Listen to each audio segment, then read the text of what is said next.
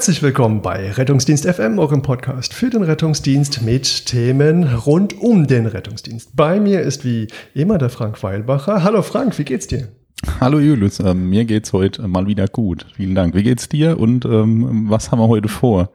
Ähm, mir geht's auch äh, hervorragend und ähm, wir äh, beschäftigen uns heute mit Arbeitszeit und Dienstplan und äh, lauter so schrecklichen Dingen und dafür haben wir aber einen ganz coolen Typen eingeladen, nämlich den Uwe Weding. Hallo Uwe. Jo, hi, grüßt euch. ähm, ja, schön, dass du da bist. Ähm, du musstest schon einige technische Hürden unsererseits ertragen und äh, wir bedanken uns jetzt schon mal für die Geduld im Vorfeld. Ähm, einfach mal vorab, wo haben wir dich aufgegabelt? Wir haben uns kennengelernt bei einer, ähm, bei einer gemeinsamen Schwäche oder bei einer gemeinsamen Leidenschaft, nämlich beim Fliegen, ne? beim Gleitschirmfliegen haben wir uns kennengelernt im Zillertal. Und da habe ich dich so im, im Flugbus so ein bisschen belauscht und dann dachte ich, hey, das, das klingt ja total cool, was der so am Telefon erzählt. Man soll ja eigentlich keine Telefonate belauschen, aber es war unvermeidbar. Und ähm, ja, da sind wir so ein bisschen ins Gespräch gekommen und jetzt bist du hier. Ähm, jetzt für unsere Hörer. Uwe, was machst du? Ja, erstmal einen wunderschönen guten Abend. Vielen Dank, dass ich hier sein darf. Das ist klasse, freut mich sehr. Und nochmal anzuknüpfen auf das Busgespräch. Es ist so wie immer, wenn man im Urlaub ist, muss man trotzdem dienstliche Gespräche annehmen. Das ist nun mal das Los der Menschen, die in irgendeiner Form, sagen wir mal, relativ frei arbeiten dürfen, können, müssen, sollen. Das ist halt so. Okay. Jo, wer bin ich? Was mache ich? Schwierig zu erzählen. Also, vom Prinzip her bin ich Krankenpfleger. Mhm ganz normal Ausbildung gemacht, Krankenpflege, ähm, war dann viele Jahre auf Intensivstation tätig, unter anderem auch in der Chirurgie, also überall. Ähm, später dann habe ich in äh, habe ich in Kiel gearbeitet in der Uniklinik, bin danach war dort ähm, Stationsleiter von der nephrologischen Station, hat mir viel Spaß gemacht. Ähm, bin dann später nach München, habe dort äh, Pflegemanagement studiert und habe dann mehrere Jahre im Klinikum Aschaffenburg gearbeitet als Pflegedienstleiter also beziehungsweise als Bereichspflegedienstleitung. In Ascheberg. Was sagst du? Von Kiel nach Bayern, das ist ja der Hammer. Ja, ja, ja, ja. Das hing aber mit meiner jetzigen Frau zusammen, weil jene in München gewohnt hat. Mhm. Egal. Ähm, jo, und äh, durch einen dummen Zufall bin ich äh, in die Personalverwaltung Abteilung gekommen, weil ein neues Dienstplanprogramm eingeführt wurde und man mich in der Pflegedienstleitung nicht so unbedingt mochte, ähm, weil ich irgendwie, hm, ich habe auch mal mitgearbeitet, das fanden die Arme nicht so toll. Und ähm, die waren dann froh, dass ich weg war. Und dann hatte ich auf einmal ein Dienstplanprogramm am Hals mhm. und ähm, fand das zum Anfang also ziemlich schwierig, aber ich muss ehrlich sagen, dieses ganze Gebiet Dienstplanung, Arbeitszeit ist für mich persönlich ein äußerst spannendes Gebiet. Es ist nur ein kleines Gebiet ja. in dem riesigen Teil Arbeitsrecht, aber es ist ein äußerst spannendes Gebiet, weil ein Drittel mehr oder weniger seines Lebens verbringt man dort eben auf Arbeit. Ja das sollte man doch, wenn möglich, solche Dienste haben, die das Leben, sagen wir mal, erheitern oder die das Leben einigermaßen lebenswert machen und nicht nur dort sein. Ja, das, das man. Ja. Du wolltest was fragen, entschuldige? Ja, ich, wo, ich, wollte dir beipflichten, man äh, oh, arbeitet ja um zu leben und nicht. Äh, ja, das ist ja manchmal etwas ja. Ne? Also klar ja. kann man sich auch in der Arbeit verwirklichen, aber ähm, gleichzeitig. Irgendwann kippt man dann raus aus den Schuhen, ja. wenn es zu viel wird. Ja. Ähm, Jedenfalls ähm, habe ich dann, wie gesagt, das Dienstplanprogramm nennt sich SP Expert, war mhm. ich Administrator dafür. Also das heißt, ich musste den Tarifvertrag, also Gesetz und Recht und den ganzen Kram in diesem ähm, Dienstplanprogramm hinterlegen. Das zum Schluss ähm, nicht nur die Konten stünden, also Plus Minus und Überstunden, sondern dass le letztendlich auch die unsteten Bezüge äh, stimmen oder stimmten, die nach unserem Tarif oder nach dem jeweiligen Tarif äh, es natürlich gibt, wenn man an Sonntagen gearbeitet hat oder an Feiertagen oder nachts. Das muss ja alles 100% Hand und Fuß haben. Erstens, damit die Mitarbeiter das richtige Geld bekommen, die Mitarbeiterinnen natürlich auch und der Arbeitgeber, sagen wir mal, naja, nicht beschissen wird. Ne? Also mhm. nicht, dass er zu viel zahlt. Ja. Ja, und das ist mir passiert äh, nicht nur nach Schaffenburg, wo ich 13 Jahre war, sondern auch im Universitätsklinikum Bonn. Da war ich vier Jahre mit derselben Aufgabe und gleichzeitig noch als Arbeitszeitmanager. Und Uniklinik Freiburg auch ähm, Dienstplanprogramm Administrator und Arbeitszeitmanagement Wobei das Arbeitszeitmanagement nur mittelbar was mit dem Dienstplanprogramm zu tun hat, ist ja ganz klar. Und in der Uniklinikas ist das Arbeitszeitmanagement hochinteressant, weil das sind ja kleine Städte. Da gibt's mhm. alles. Vom Gärtner bis zum Chefarzt ist alles vorhanden. Und jeder braucht in irgendeiner Art und Weise einen Dienstplan. Und das war natürlich eine Spielwiese für mich hervorragend. Das und, klingt ähm, auch ziemlich uferlos. Irgendwann wurde es dann. Hä? Ich sag, das klingt auch ziemlich du? uferlos eigentlich. ja, uferlos, total uferlos. Da kann man mindestens 24 Stunden am Tag arbeiten, ohne dass man in irgendeiner Form irgendwie sieht, dass ein Ende in Sicht ist. Mhm. Ja, und wie das dann so ist, äh, äh, verrückt wie man ist im Kopf, hat man da natürlich auch. Also ich persönlich jetzt länger wie acht Stunden am Tag gearbeitet und auch ab und an mal mehr wie fünf Tage.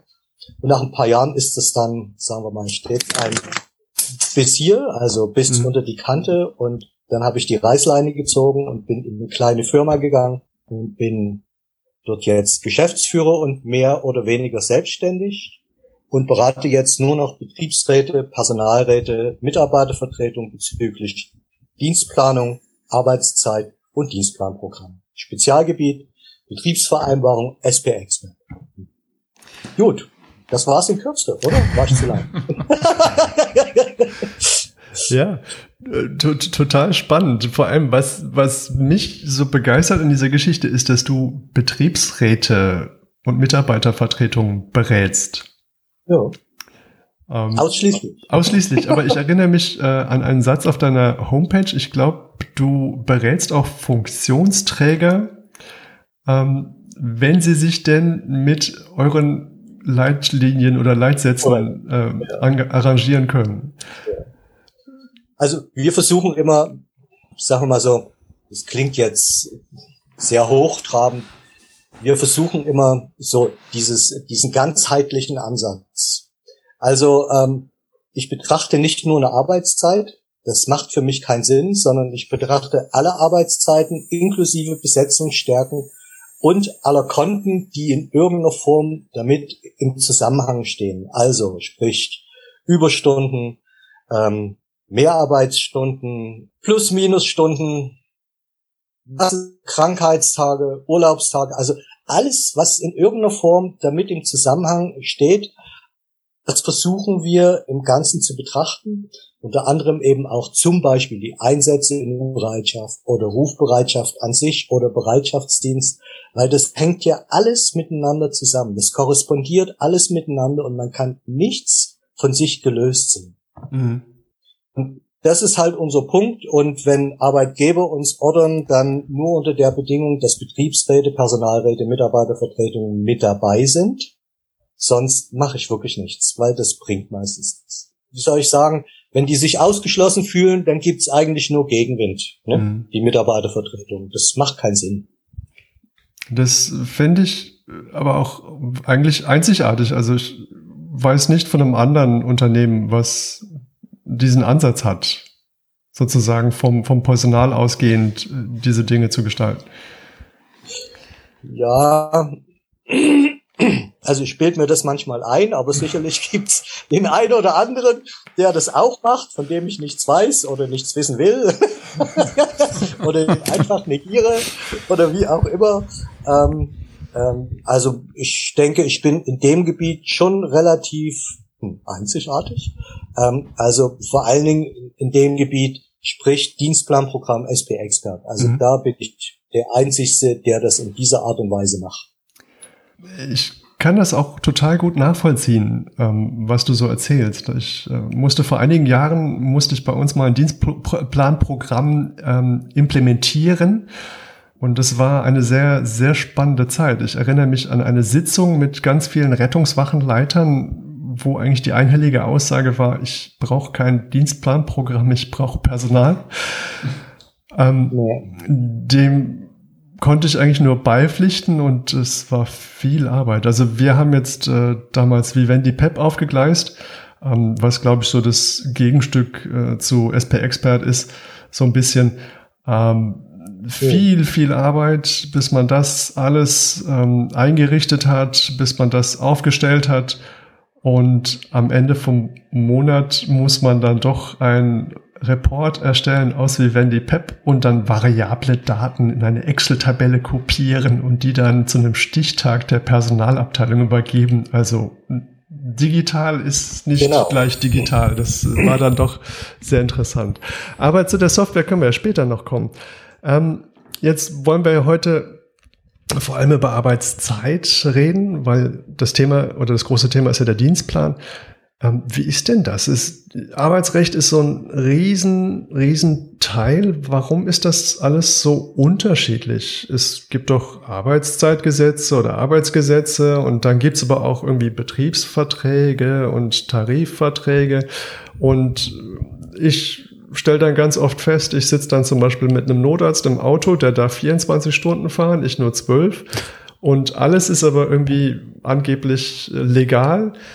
Und ähm, dann hat man Kollegen, die einem dann erzählen, ja, nein, es geht nicht und hier und da wird äh, und äh, vielleicht kannst du mal für uns so das, das Arbeitsrecht, zumindest in Bezug auf das Arbeitszeitrecht, vielleicht so ein bisschen einordnen, dass wir vielleicht ein bisschen klarer sehen. Okay. Ja, das sind immer viele, viele Begriffe im Umlauf. Hm, normalerweise ist es so, wir haben Gesetze, und die stehen überall. Das ist zum Beispiel das Arbeitszeitgesetz. Mhm. Dann haben wir Tarifverträge, die stehen etwas drunter in der Wertigkeit. Und dann haben wir Betriebsvereinbarungen, die stehen nochmal drunter. Also das Arbeitszeitgesetz ist das höchste und dann staffelt sich das so in aller Ruhe. Tarifvertrag, Betriebsvereinbarung. Mhm. Wenn wir uns das Arbeitszeitgesetz mal angucken, da steht schon ganz schön viel drin. Also steht ist über Pausen drin, wie wir welche Pausen wann nehmen müssen. Also zum Beispiel alle Arbeitszeiten größer sechs Stunden, äh, muss eine halbe Stunde Pause drin sein. Alle Arbeitszeiten äh, größer neun Stunden, muss eine Dreiviertelstunde Pause drin sein. Ähm, da steht auch ganz klar drin, die tägliche Höchstarbeitszeit. Die ist normalerweise laut Arbeitszeitgesetz zehn Stunden. Mhm. Aber das Arbeitszeitgesetz hat so ein paar schöne Paragraphen, zum Beispiel der Paragraph 7 und der Paragraph 12. Der macht das Ganze wieder auf für Tarifverträge und für Betriebsvereinbarungen. Und deswegen könnt ihr bei der Caritas, also AVR, könnt ihr zum Beispiel zwölf Stunden arbeiten, auch der ärztliche Dienst darf zwölf Stunden arbeiten, ähm, weil das dann wieder tariflich geregelt ist. Arbeitszeitgesetz sagt eigentlich zehn Stunden, Schluss, mehr darfst du nicht. Aber Tarif kann man in der Form aufmachen, also kann man länger arbeiten, bis maximal zwölf Stunden, ohne Bereitschaftsdienst. Also ich spreche jetzt hier momentan nur von Normalarbeitszeit. Mhm. Also kein Bereitschaftsdienst, keine Rufbereitschaft. Normalerweise zehn Stunden, tariflich zwölf Stunden. Deswegen ist das alles legal, wenn du also mit einem Arzt im Not, Not, äh, Arztwagen sitzt, zwölf Stunden, ganz klar. Der kann mit Bereitschaftsdienst noch ein klein wenig länger, ist ganz klar. Könntest du rein theoretisch auch, ist aber bei euch wahrscheinlich nicht Usus. Ähm, so ist es halt ganz verschieden. Das Arbeitszeitgesetz hat noch so ein paar Paragraphen mit Ruhezeiten zum Beispiel, dass wenn ich einen Dienst beende, dass dann eine elfstündige Ruhezeit beispielsweise folgen muss. Auch hier wieder kann das natürlich durch Tarifvertrag verkürzt werden. Also zum Beispiel beim TVED äh, kann das auf zehn Stunden verkürzt werden. Bei euch, äh, AVR, kann das auf neun Stunden verkürzt werden. Ähm, aber mehr oder weniger geht nicht. Neun Stunden ist bei euch das absolute Minimum. Ähm, da, darf, da kann man doch, glaube ich, sogar, kann man doch, glaube ich, sogar Ausnahmeregelungen noch irgendwie äh, beantragen beim, beim Gewerbeaufsichtsamt oder ähnliches. Nee, bei der Ruhezeit nee? Okay. Bei der Ruhezeit nicht, bei der Pause ja. Bei der Pause ähm, gibt es so ein paar Besonderheiten, wenn ich Beispiel in einer Rezeption sitze und alleine da sitze und äh, da Nachtdienst habe und äh, das erwartungsgemäß, sagen wir mal, relativ wenig Arbeit anfällt, dann kann ich beantragen übers Gewerbeaufsichtsamt, dass diese Pause nicht abgelöst werden muss. Ansonsten ist der Arbeitgeber verpflichtet, dafür zu sorgen, dass es eine Pausenablösung gibt, egal wie er das macht. Hm, ob er da noch jemanden einstellt, der dann die Leute ablöst oder ob man das vorher plant, wie auch immer, ähm, weil die Pause steht einem nach dem Arbeitszeitgesetz zu und die hebelt auch kein Tarifvertrag aus. Das ist äh, sehr interessant. Ähm, lass uns trotzdem ähm, also im Prinzip im Arbeitsrecht ist das Arbeitszeitgesetz ein Teil, ein Fragment sozusagen und eigentlich ist alles ganz klar geregelt. Das ist das, was auch die Leute dann sagen, ja, das ist doch ganz klar, aber es hat halt so ein paar Paragraphen, die dann Türen öffnen für Tarifverträge. Und das ist ja wahrscheinlich auch so gewollt, ja. dass dann jeder so ein bisschen Gestaltungsspielraum hat, um vielleicht das Ganze auch sein Bedürfnissen oder Gegebenheiten anzupassen. Das macht ja auch Sinn, denke ich. Ähm, wie, wie ist es? Ja. ja. oder, vielleicht. Aber ich, ja. muss, ich muss immer wieder dazu sagen, das Arbeitszeitgesetz ähm, fordert ja auch im Rahmen des Bereitschaftsdienstes und im Rahmen des Rufbereitschaftsdienstes, dass die anerkannten wissenschaftlichen äh, Erkenntnis äh, zur Arbeitszeit mit zu berücksichtigen sind. Ähm, und da spricht natürlich das Arbeitszeitgesetz, sagen wir mal, sekundär unsere Gesundheit an. Ja. Weil es ist erwiesen, wenn man zehn oder zwölf oder 14 Dienste hintereinander macht oder arbeitet, dass das nicht besonders gesundheitsförderlich ist, dass Schichten an sich nicht besonders gesundheitsförderlich sind also es gibt da viele Dinge, wo ich sage, ja, flexibel ist natürlich ganz schön, aber es geht doch ganz schön auf unsere Kosten. Ja, also eigentlich, wenn man das Arbeitszeitgesetz so liest, steht da ja auch eigentlich Erholung und Gesundheit und sowas mit drin. Ne? Ja, ähm, ja. Das heißt, Schichten gegen die Uhr ist jetzt nicht sinnvoll. Ähm, das kommt ganz drauf an. Also man muss immer gucken, man muss immer gucken. Also ich kenne zum Beispiel Bereiche, ähm, ich habe zum Beispiel im äh, Bereich äh, Flughafen Frankfurt gearbeitet, die wollten also äh, entgegengesetzt, sie wollten nicht früh früh, spät spät, Nacht mhm. Nacht, sondern die wollten spät spät, Nacht frei frei und dann früh früh früh. Also die wollten rückwärts rotierend. Also das kommt ganz drauf an, also da muss man ganz individuell gucken, weil Dienstplanung, das kann man nicht so über den Kamm scheren, sondern das ist immer individuell nach Menschen und Arbeitsgruppe zu gestalten. Jetzt ist es so, ein normaler Arbeitstag soll acht Stunden dauern. Korrekt. Und also die übliche Länge ist nach dem Arbeitstag jetzt acht mhm. Stunden. Kann erhöht werden bis zehn Stunden und nach Tarif bis zwölf. Und wie kommt jetzt der Frank auf seine 24? der hat Bereitschaftsdienst dran. Okay. Der hat nur acht, der hat nur acht Stunden normale Arbeitszeit, Aha. weil mehr darf man von dem Bereitschaftsdienst nicht arbeiten an Normalarbeitszeit. Und den Rest der Stunden hat der Kerl ähm, mit Bereitschaftsdienst. Dann äh, lass uns doch mal diesen Begriff Bereitschaftsdienst erklären. Was heißt das, ja. wenn der Frank Bereitschaftsdienst macht? Okay. Also Bereitschaftsdienst ähm, gilt im Sinne des Arbeitsschutzes als Arbeitszeit. Das heißt, wenn ich mir die durchschnittliche wöchentliche Arbeitszeit anschaue, dann zählt der Bereitschaftsdienst mit rein. Mhm. Also nehmen wir mal an, Beispiel. Ich habe vier Tage, acht Stunden normale Arbeitszeit, also vier Tage Dienst hintereinander. Mhm. Acht, 16, 24, 32 Stunden. Am fünften Tag habe ich acht Stunden Normalarbeitszeit, sind also 40 Stunden, plus 16 Stunden Bereitschaftsdienst. 40 plus 16 sind 56 Stunden. Also habe ich im Sinne des Arbeitsschutzes, des Arbeitszeitgesetzes vom Prinzip her in der durchschnittlichen wöchentlichen Arbeitszeit gesehen auf diese eine Woche 56 Stunden gearbeitet. Durchschnittlich darf ich eigentlich 48 Stunden arbeiten, wenn ich keinen Bereitschaftsdienst ähm, mit in meinem Schichtsystem habe und wenn ich dieses sogenannte Opt-out nicht unterschrieben mhm. habe. Opt-out heißt Ausnahme von der Regel. Ich kann also bis 56, 54, 58 Stunden je nach Tarifvertrag und Vereinbarung durchschnittlich arbeiten. Gesehen auf 26 Monate oder ein Jahr oder ein halbes Jahr, auch wieder je nach Tarifvertrag. Muss ich dann die ganzen Arbeitszeiten zusammenrechnen und durch 26 oder durch äh, 52 Wochen rechnen, dann komme ich auf die durchschnittliche wöchentliche Arbeitszeit die dann die genannten Zahlen nicht überschreiten darf. Also das war im Sinne des Arbeitsschutzes äh, durchschnittliche wöchentliche Arbeitszeit.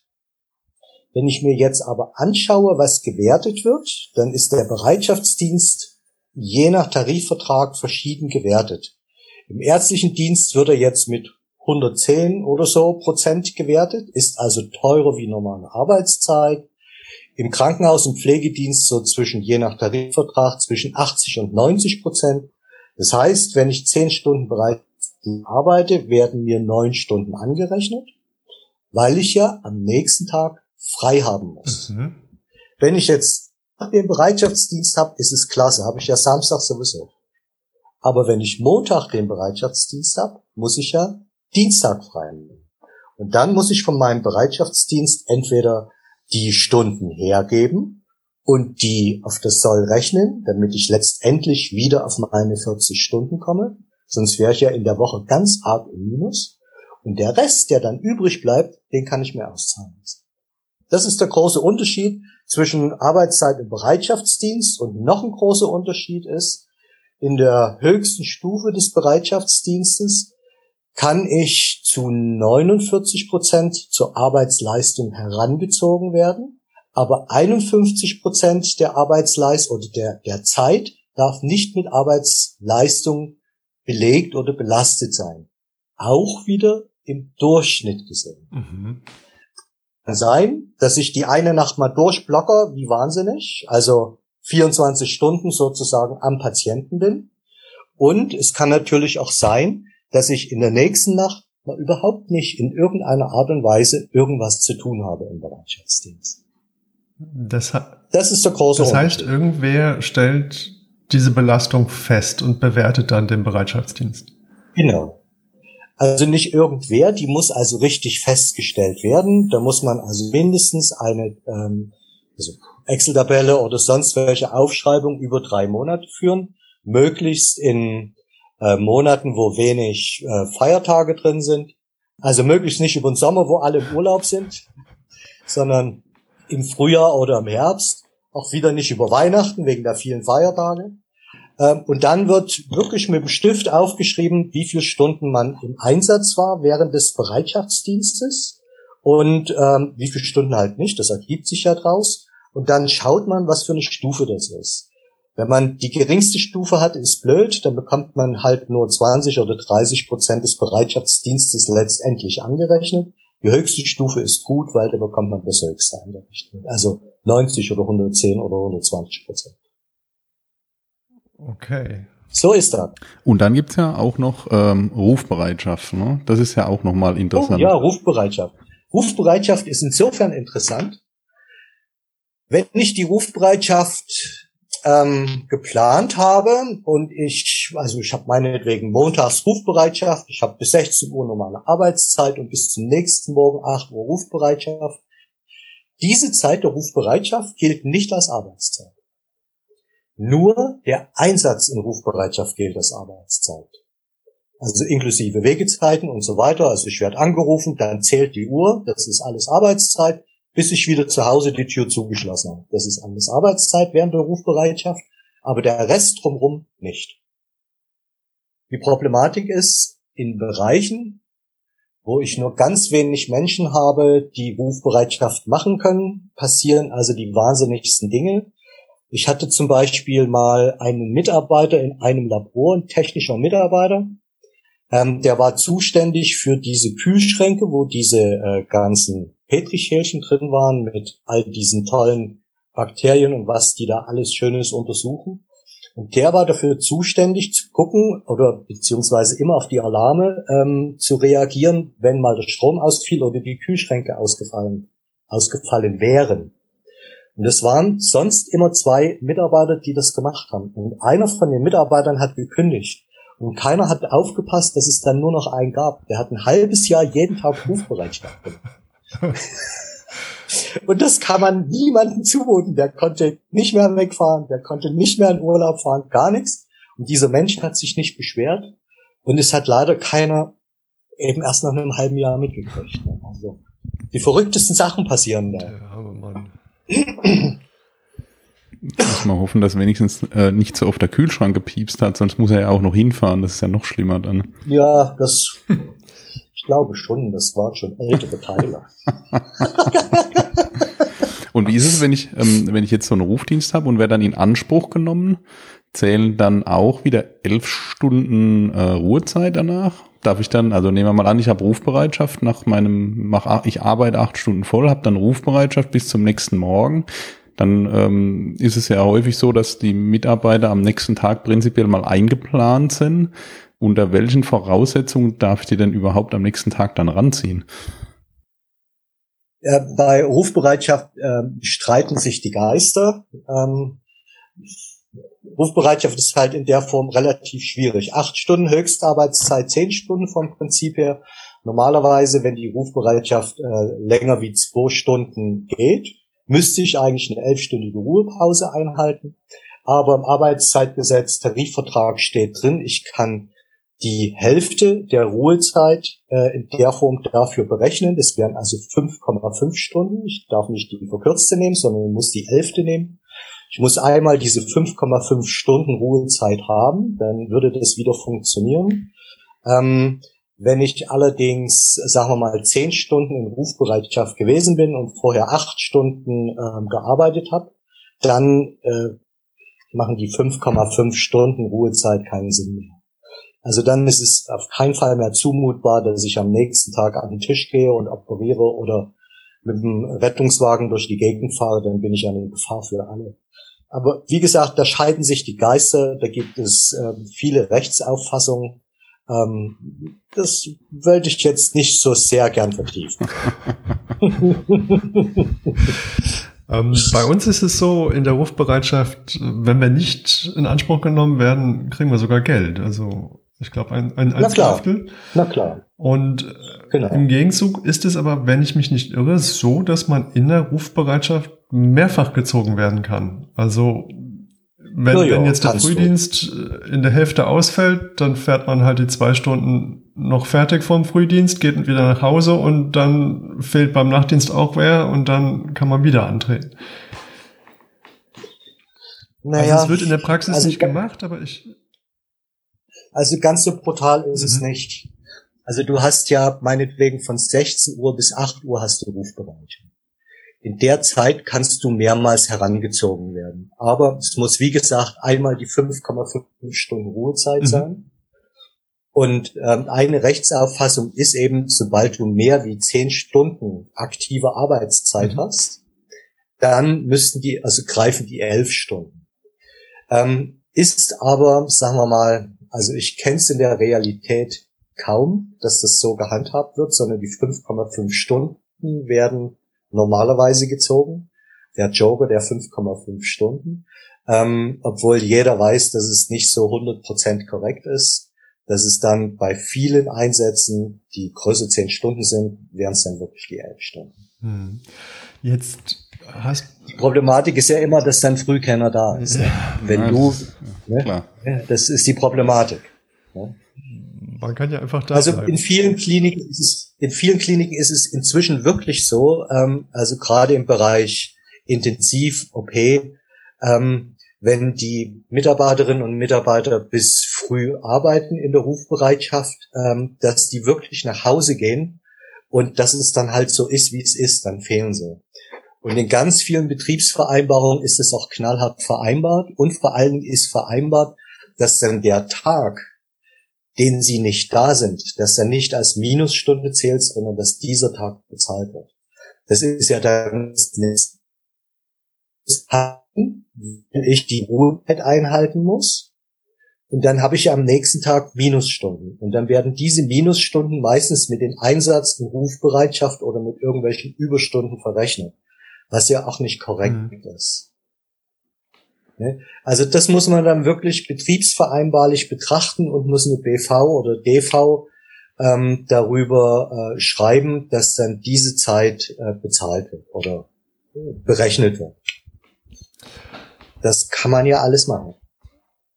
Jetzt äh, haben wir es schon ganz oft von diesen elf Stunden Ruhezeit gehabt. Mhm. Ähm, wie ist es denn? Ich habe am Wochenende manchmal, oder ich habe am Wochenende oft zwölf Stunden. Mhm. Und nach Adam Riese bleiben auch nur zwölf Stunden übrig, wenn ich dann Feierabend mache. Und ähm, im oh. Rettungsdienst ist ja Notfallgeschäft und dann fährt man dann halt ähm, noch eine Fahrt und dann ist man schnell bei 13 oder 13,5 oder vielleicht sogar 14 Stunden. Ja. Ähm, und dann reicht also es ja nicht mehr mit Prinzipiell müsstest, Nee, nee. Prinzipiell müsstest du die elf Stunden einhalten, wobei es bei euch wieder möglich ist, dass man die auf neun Stunden verkürzt. Also im Bereich Caritas. Ne? Im Bereich Caritas, im Bereich TVD, TV-Ärzte sind zehn Stunden. Darauf kann man die verkürzen. Man muss sie dann innerhalb einer bestimmten Zeit wieder ausgleichen, 13 Wochen oder wie viel auch immer, je nach Tarifvertrag aber du kannst sie leider verkürzen auf zehn Stunden und ähm, bei euch auf neun. Also der Frank darf eine Stunde länger schlafen. Genau. Ich habe wahrscheinlich auch, auch härter gearbeitet als du, vermutlich. Vermutlich. Hast du mich wieder den Koffer die das Treppe hochlaufen lassen? Es sind tarifliche Regelungen, die, die sind so gewachsen und die sind so vereinbart worden. Ähm, da, da kann man nicht mal schimpfen oder da, da kann man nur sagen, jo, beim nächsten Mal machen wir es anders.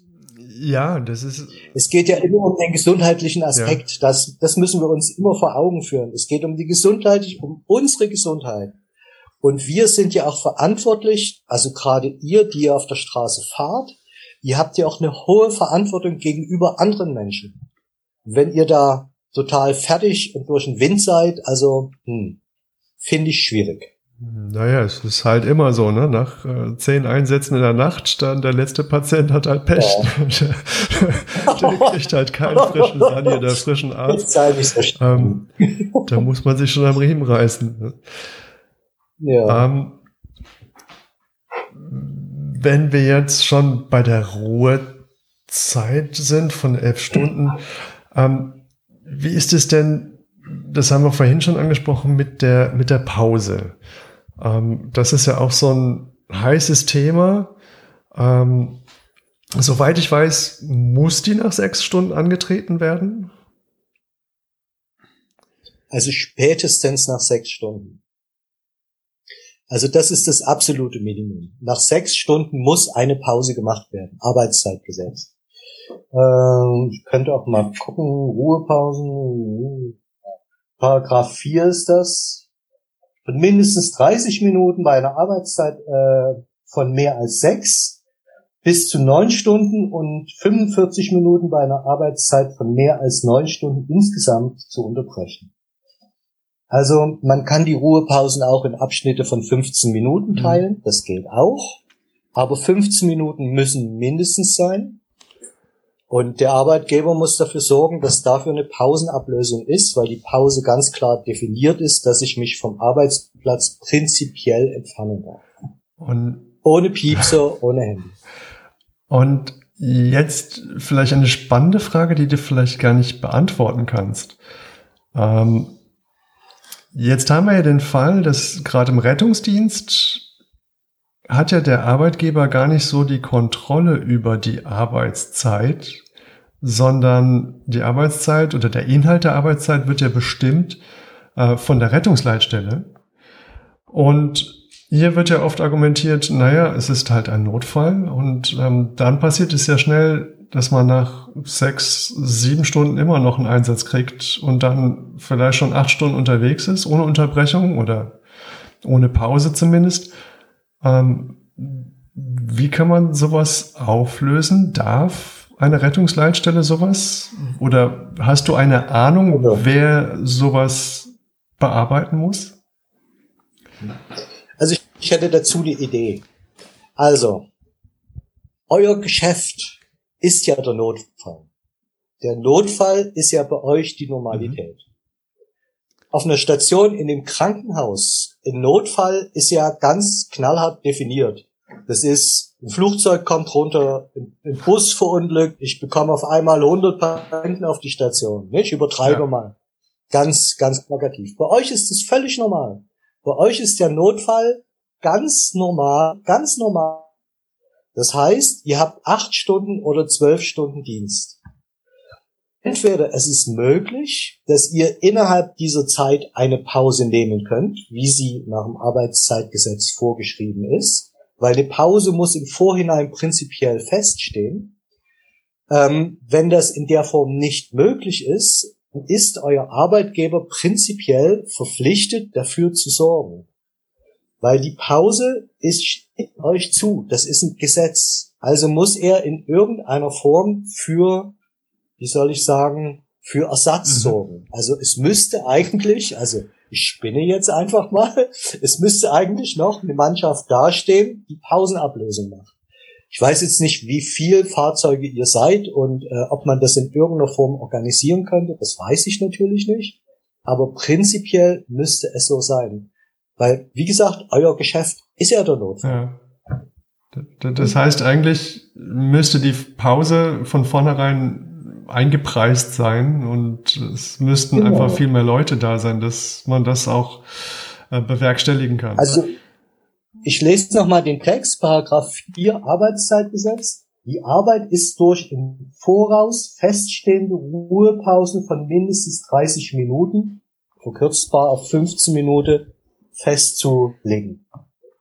Also ne, also im Voraus festzulegen. Man kann natürlich so so Pausenkorridore mhm. machen. Das wird überall so gemacht.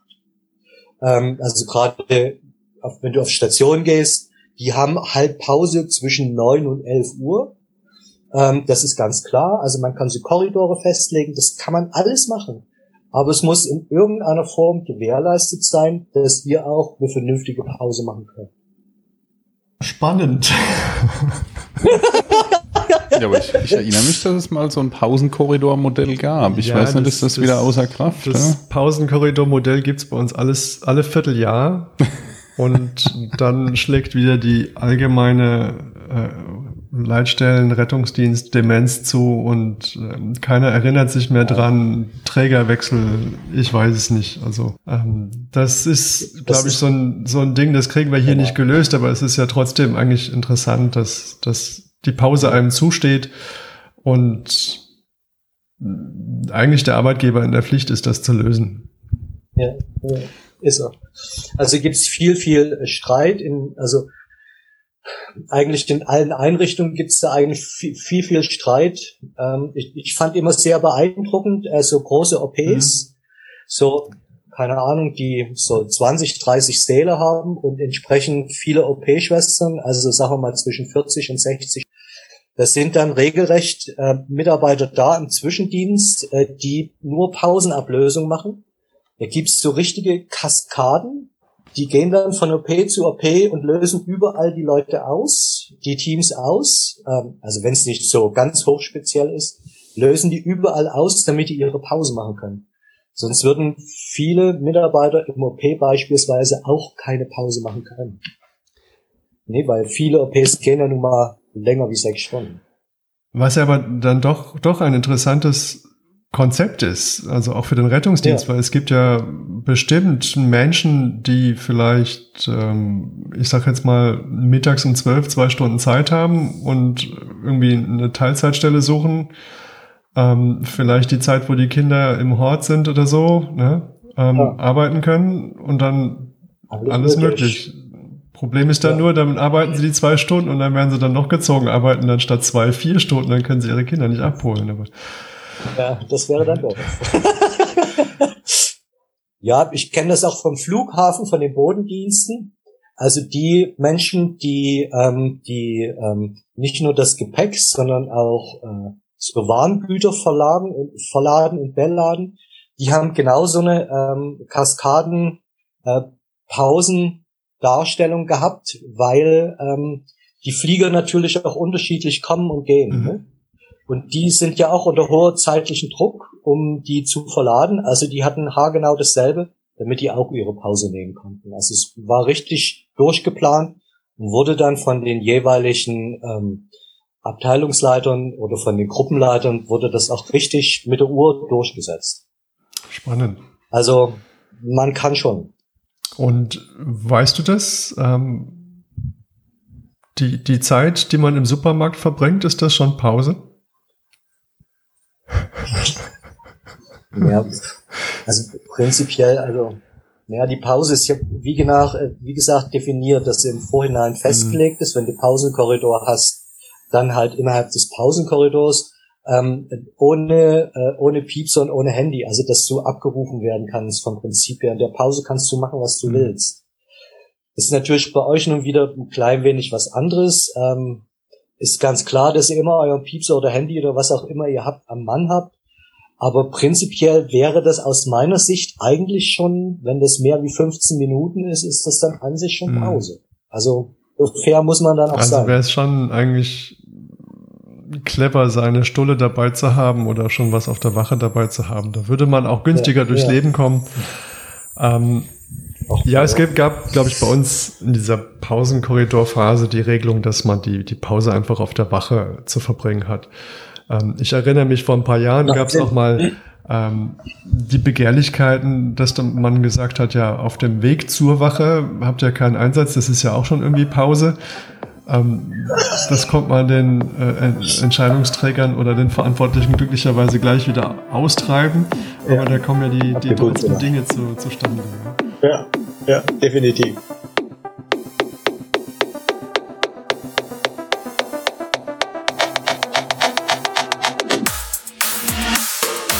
Ja, das wäre das wär jetzt beinahe schief gegangen.